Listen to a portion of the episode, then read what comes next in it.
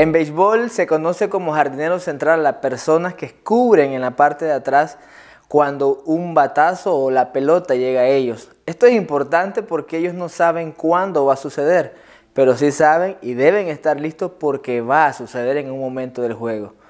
Quiero ponerte este ejemplo porque Dios nos dice en Tesalonicenses que nuestra vida es un estado permanente de estar alerta y estar en un juego que lo vamos a llamar la vida, donde entendemos que en cualquier momento podemos ser arrebatados. Esto es estar en una eternidad con Él.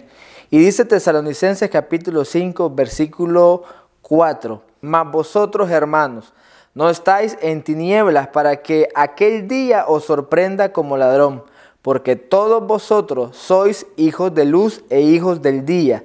No somos de la noche ni de las tinieblas. Por tanto, no durmamos como los demás, sino velemos y seamos sobrios.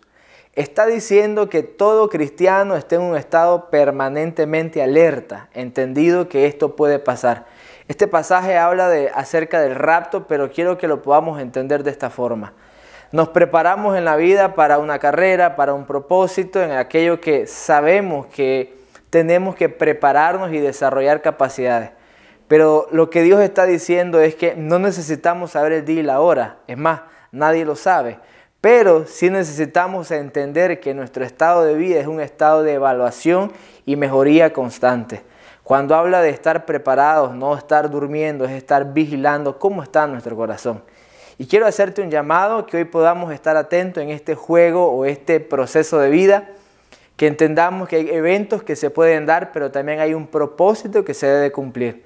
Por lo tanto, debo estar vigilando en todas las áreas de mi vida cómo me estoy preparando, cómo está mi corazón, cómo está mi familia, cómo está mi finanza, cómo está mi matrimonio. Hablará de un entendimiento que tenga para la eternidad. Así que hoy es el día de estar vigilando, de estar constantemente en comunión con el Espíritu Santo. Que Dios te bendiga, comparte esta palabra.